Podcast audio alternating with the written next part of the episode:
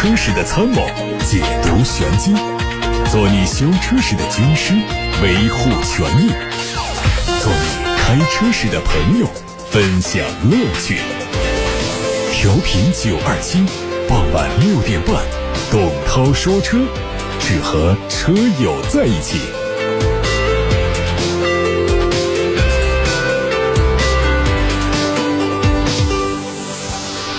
各位好，我是董涛。大家关于选车用车的问题，关于汽车消费维权的投诉，可以发到直播间来，八六八六六六六六正在开通。还有董涛说车的微信公号，可以图文留言。日前，国家市场监督管理总局发布了召回公告，丰田中国投资有限公司、天津一汽丰田、四川一汽丰田、广汽丰田计划召回问题车辆总共四十点一九万辆。此次召回原因是因为供应商在低压燃油泵叶轮的制造过程中，树脂成型条件存在不完善，导致叶轮树脂密度不足，叶轮可能会受燃油影响发生喷刃变形，极端情况下可能会出现车辆无法正常启动或者行驶中发动机熄火的情况，存在安全隐患。这次召回雷克萨斯几乎全系中标，合资当中，亚洲龙、皇冠、科斯达、普拉多、凯美瑞、汉兰达等热销标杆车型都在列。其中，进口雷克萨斯车型十一点二五万辆，进口埃尔法四千四百辆，进口海锐四五辆，国产车型有二十八万多辆。重庆理想汽车有限公司日前依据《缺陷汽车产品召回管理条例》和《缺陷汽车产品召回管理条例实施办法》的要求，向国家市场监督管理总局备案了召回计划。即日起召回生产日期在二零一九年十一月十四号到二零二零年六月一号期间的理想 ONE 电动车，总共一万零五百辆。本次召回范围内的车辆，在受到碰撞冲击时，可能导致前悬挂下摆臂球销脱开，影响车辆操控；极端情况下，会增加发生事故的风险，存在隐患。重庆理想汽车有限公司将会为召回范围内的车辆免费更换球销脱出力更高的前悬挂下摆臂，以消除安全隐患。最近，本田在日本本土发布了第五代奥德赛的改款车，它的售价区间折合人民币二十二万三千五到二十七万四千二，国产版本可能在明年就会完成更新。外观方面，换上了全新款的前脸。横幅式的前格栅取代了现有的倒梯形格栅，分段式下格栅的加入进一步丰富了前脸的层次。车尾灯组变化很显眼，视觉上灯组的面积有所增大，内部灯腔更加复杂。在内饰部分，新车换上了全新的方向盘，中控屏改成悬浮式，同时屏幕的尺寸升级到了十英寸，并且在屏幕的一侧增加了一些物理的按键。动力方面，预计新款的奥德赛引进到国内之后会延续现有的系统。新款丰田卡罗拉现身工信部最新批次的申报目录上，它的外观和目前在售车型变化不大，仍然是基于 TNGA 平台打造，但是增加了一款自然吸气的三缸机。从申报信息来看，它会采用代号为 N15A 和 M15B 两种型号的1.5升三缸自然吸气发动机。一汽大众全新高尔夫正式上市，五款配置的车型售价是十二万九千八到十六万五千八。作为换代车，全新高尔夫采用了大众汽车最新的家族化设计语言，整体造型更加时尚。官方把这一代高尔夫定义为全新数字高尔夫，有意强调新车在数字化、智能化上的升级。动力上会用 1.2T 和 1.4T 两款发动机。广汽丰田在线上发布了全新 TNGA 轿车零上，主打 A 加级轿车市场。它会在十一月二十号开幕的广州车展上发布，明年上半年开卖。具体的尺寸还没有曝光，不过轴距确定为两米七五，这已经非常接近 B 级轿车。预计车长也会增加到四米七以上，宽度和高度和全新雷凌相近。动力用的是和凯美瑞同款的二点零升。哈弗官方正式发布了旗下全新 SUV 车型哈弗初恋的内饰官图，新车可以看作是 H2 的换代，预计在广州车展上开启预售，年底前上市。从内饰官图来看，它延续了第三代哈弗 H6 的设计，使用了全液晶仪表加悬浮式中控屏的设计。配置方面，高配将会用上抬头显示、L2 级别的自动驾驶辅助，并且搭配一套全新的车机互联系统。由于出自柠檬平台，新车可能会携带整车的 FOTA 升级功能。还有工信部传出了斯柯达柯迪亚克 1.4T 车型的申报图，它的外观延续现款的风格，主要是动力系统有改变，新增了一点四 T。新车的推出将会作为入门版本，预计新车的价格会进一步下探。从最新一期的工信部申报名单上看到了长安引力 K 的申报图，这是长安引力系列推出的第二款车，定位是五座中型 SUV，会在本月的广州车展上正式发布，明年一季度上市。外观方面，它延续了无边界进气格栅的设计，配合两侧狭长的大灯组，看上去非常科幻。尾部。采用了贯穿式的灯组造型和双边四出的排气，车长四米八六五，车宽一米九四八，轴距两米八九，用的是蓝鲸 N 一系列的二点零 T 发动机，匹配八速的自动变速器。还有关于起亚的消息。有媒体获得了一组起亚 K3 新车型的实拍图，它有三种外观设计，在现有的设计和 1.4T 的基础上，还增加了一款更加精致的格栅造型。内部由三角状的结构组成，立体感很强。动力上用的是一点五升的自然吸气，预计最大扭矩会和现售车型一致，保持在一百四十三牛米。在传动系统上，估计是继续用 CVT 的无级变速器。油耗方面，新车申报油耗是百公里五点四升，和在售车型相比略有上升。我们今天先看来自八六八六六六六六的话题，杜先生他希望从性能和保值率方面评价一下凯迪拉克的 ST 六这款车。通用家的这个大轿车啊、大 SUV 啊，其实啊，动力系统都是差不多的。但是呢，这个 ST 六啊，因为是中大型的。SUV 车重超过两吨，所以可能这套2.0的动力性能呢表现并不是很有优势。同样的这套动力，如果说是放到这个轿车上去的话，它的提速表现还是很不错啊。比方说放到这个咱们的君越上，尤其是放到君威上，零百加速呢都在八秒钟以下，但是在两吨多的这个 ST6 上呢，零百加速将近十秒钟。所以这样的一个加速水平呢，就对于这么大一个车来说呢，呃，可能也只能做到这样。但是呢，它不能算是动力性能比较强大的。不过性能呢，它有很多个维度讲啊，动力性能提速只是其中的一个。那这个车呢，它在底盘的性能表现方面、舒适度方面还是不错的。像它的这个底盘和悬挂，如果说讲顶配的话，这个主动式的电磁悬挂的质感是非常棒的，路感很清晰、很细腻。啊，对于多余的这个震动过滤啊，比较智能，啊，不会让乘坐者感到不舒服，多余的跳动也不存在，多余的颤动也没有，高级感是很明显，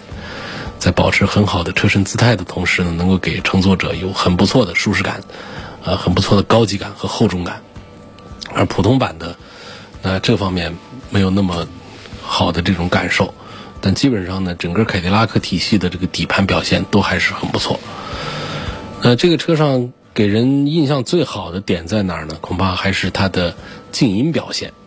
就是这个车啊，包括 CT 六也轿车也是，ST 六的静音呐，一上手都会让你感觉到，就是它的主动降噪加上双层玻璃，所以这个车虽然说车身高大，棱角很多，撞风面积大，但是它车身的这个隔音基础，再加上。静音科技的这套装配，让这个车开起来的噪音是很小，高速状态下也非常的安静。这是上手开这个 ST 六之后啊最显著的呃印象。那如果说我们讲这个乘坐的话，恐怕这个车呢看起来尺寸很大，但是它后排的腿部空间呢表现并不是像它的外观尺寸一样的那么的啊大。也就是说。后排腿部的纵向空间不充裕，说白了就是你坐后排，你的膝盖和前排座椅靠背之间的空间不像你想象的那么大，但是它后排的横向和头部的空间都没有问题，很宽敞。所以如果一定要说凯迪拉克 ST 六上有很大的不足的话，恐怕就是在后排的腿部空间这个方面。那这样的问题呢，在通用旗下的其他产品上也是有的，呃，同平台的昂科旗啊。等等这些问题也是都是存在的，我觉得其他方面就没有什么可以多挑剔的，尤其是到了中高端的 XT6，一般都会标配 BOSS 音响，呃，顶配的是一套十四个喇叭的 BOSS 音响，尤其是在刚才说到的这么安静的驾乘环境里，这个音响的好素质啊就更好的衬托出来，啊，低频。高频都做得非常的棒。另外一个点呢，就是要说到它的价格。现在的价格体系，在全国范围普遍的优惠幅度在十四个 W，那就是高配的会有十四个 W。那优惠完了之后，这么大一个凯迪拉克，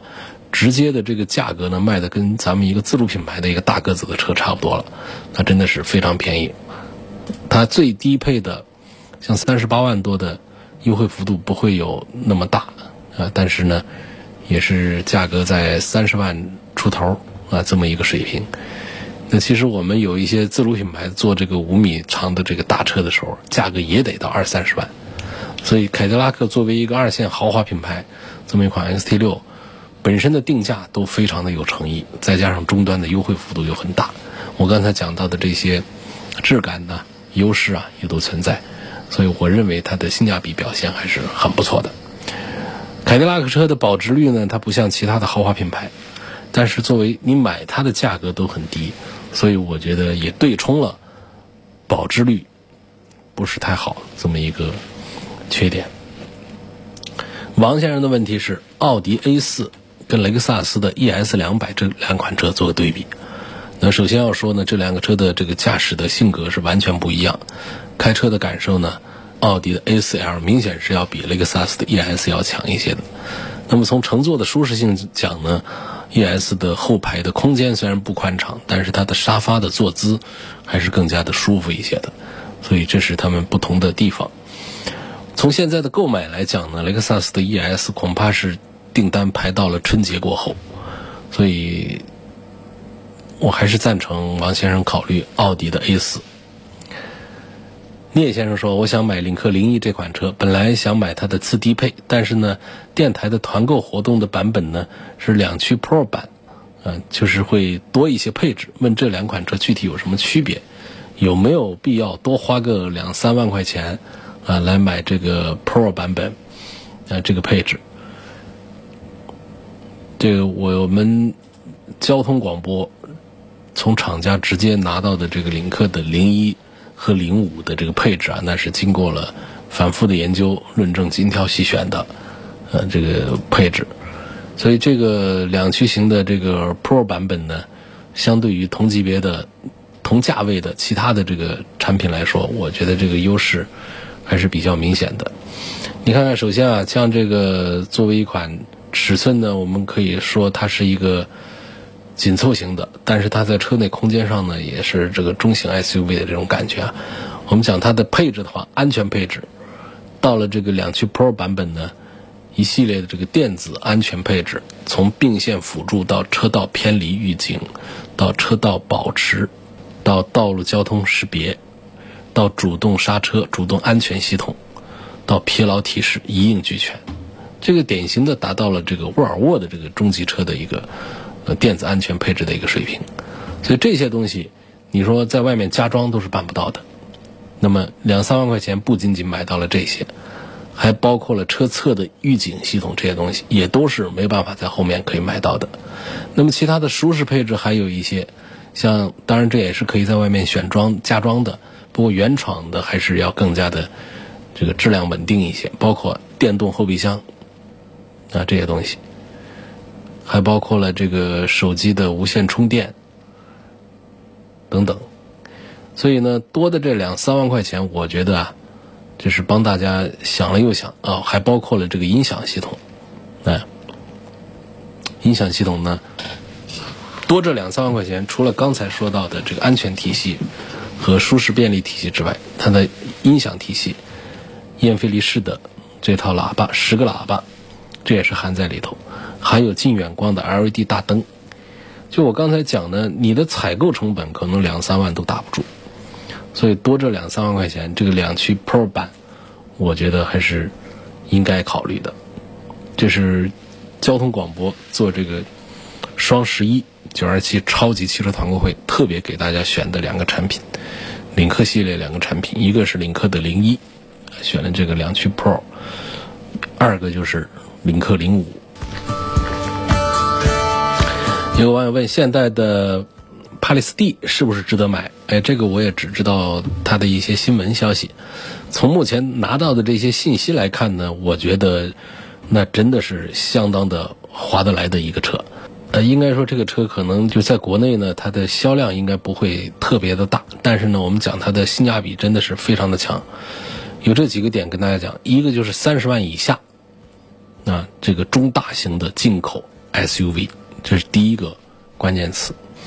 第二个呢，三点五升的 V 六，再加上八速的这个手自一体的变速箱，就这两样东西说出来，说它的价格达到三十万以下，不是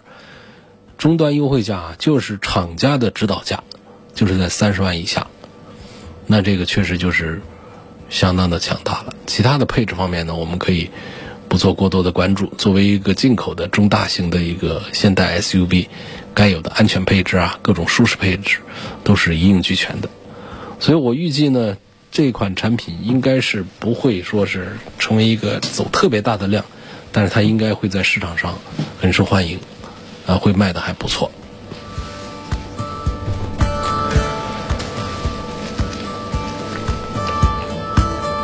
还有位网友在微信公众平台的后台问我：“彭先生说，希望对比的是标致五零八、雅阁、凯美瑞，不考虑保值率。如果考虑保值率的话，这标致五零八的是差一些；如果不考虑保值率啊，这标致五零八，我觉得在动力性能、底盘性能啊各个方面呢，比雅阁和凯美瑞还是要好一些的，更有优势一些的。说 PSA 的车啊，标致雪铁龙的车。”最有优势的地方不在于它很会设计，也不在于它多么能节油，啊，它的其他的各方面性能，它就在于底盘特别能调，特别会调，它能把一个非独立悬挂调的调的超超越我们很多的多连杆悬挂。那么在标致五零八上也用上了多连杆的悬挂，然后动力体体系呢也很成熟，一点六 T 加上六 AT，这是 PSA 很长时间。被大家吐槽的，说这个动力啊一直没有什么更新，一直停留在过去的 THP 这个系统当中。但是它贵在什么呢？就是它很成熟、很稳定。除了有一些 1.6T HP 啊，它有烧机油的这个问题啊，这个尤其是在这个 DS 的产品上啊爆发的比较多一些。在其他的车型上呢，1.6T HP 的也有一些烧机油的一些问题。其他的各个方面，我认为都还是比较完善的。相对于雅阁和凯美瑞来说，如果你是一个喜欢开车的人的话，标致五零八会胜过雅阁和凯美瑞。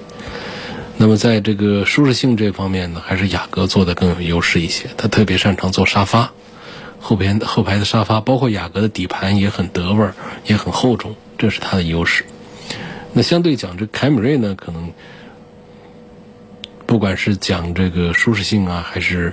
一点性能啊，还是各个方面讲。跟雅阁比都还是有差距的，所以这一组当中，给彭先生推荐的，因为他说不考虑保值率这么一个话题的话，我觉得可以把标致五零八和雅阁一起并列推荐给彭先生。还有个朋友问这个隐形车衣的话题，除了保护车漆，还有没有其他别的用途？呃，这个隐形车衣啊，主要就是用来保护车漆的。那别的用途也都是跟保护车漆有关系的，所以这个就谈不上什么还有其他的别的好处了。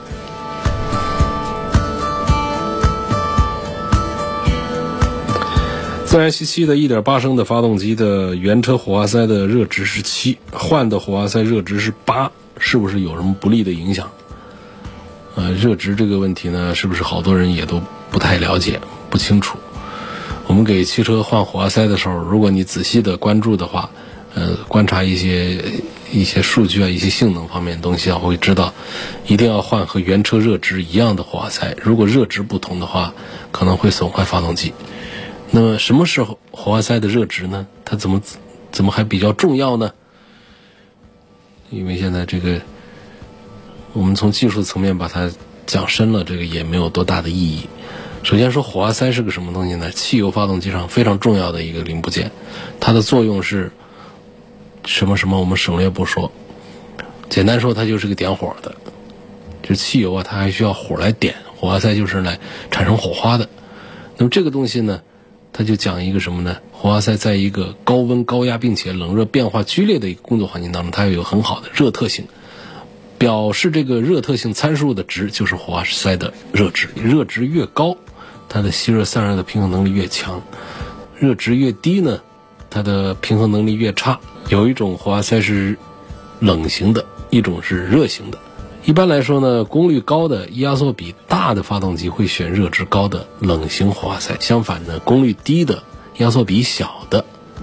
发动机会选用热值低的热型活化塞。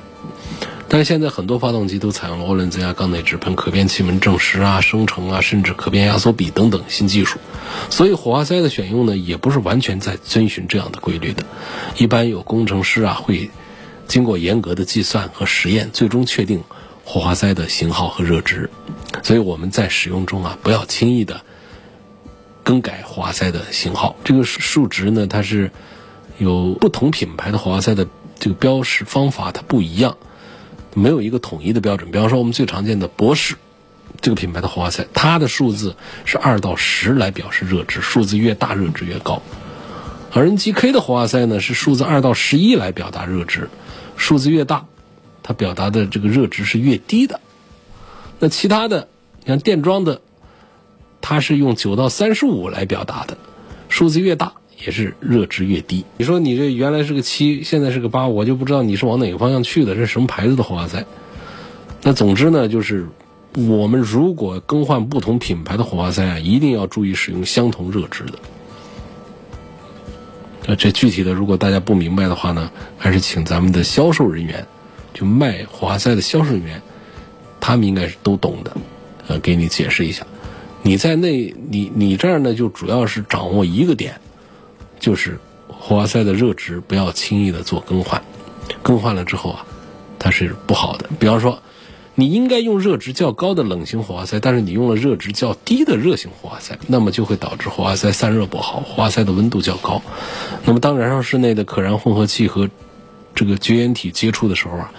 会发生这个炙热点火，导致发动机早燃或者爆震，严重的时候可能会烧坏火花塞。反过来，你应该是用热值比较低的热型的火花塞，但你用了热值比较高的冷型的火花塞，那么就会导致火花塞散热过快，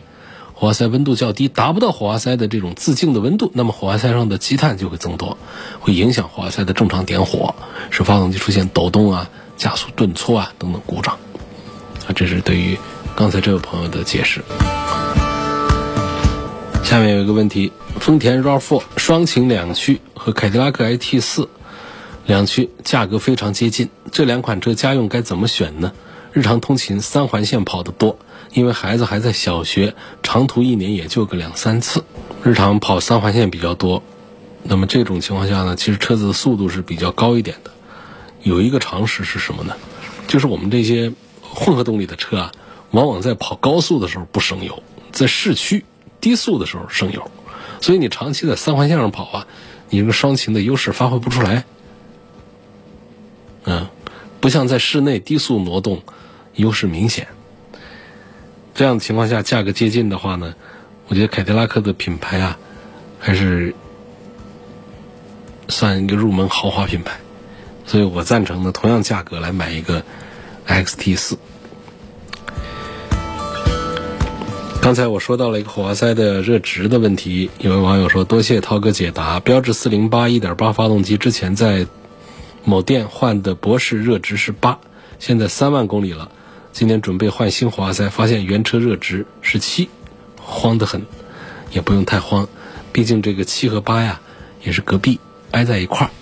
我觉得也不至于说给我们的车带来很明显的一些影响，只是记住，今后再换呢，还是得换原车热值为七的火花塞更妥当一些。好，今天就说到这儿，感谢大家收听和参与晚上六点半到七点半钟直播的董涛说车。